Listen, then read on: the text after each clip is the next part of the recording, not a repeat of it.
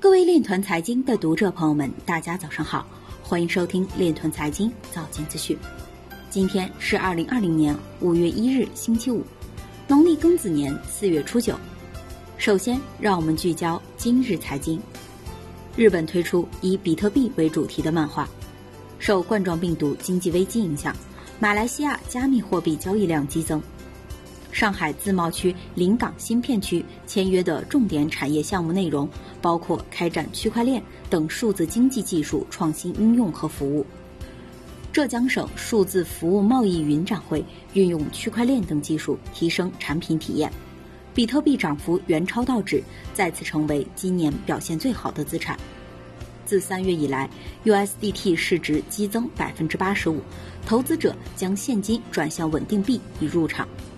Coinbase 网站、APP 和 API 经过短暂宕机。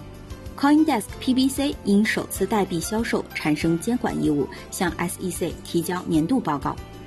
吴桐表示，BSN 的起步带来了技术标准化、任重而道远等挑战和不确定性。张春泉表示，区块链等如何与行业深度融合，将是工业互联网发展的关键要素。今日财经就到这里，下面。我们来聊一聊关于区块链的那些事儿。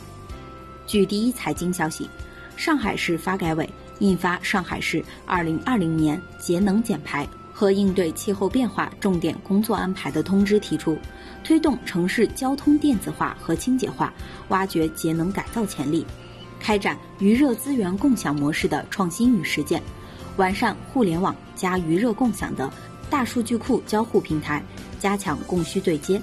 促成一批示范性项目，研究推动节能项目和区块链技术的深度融合。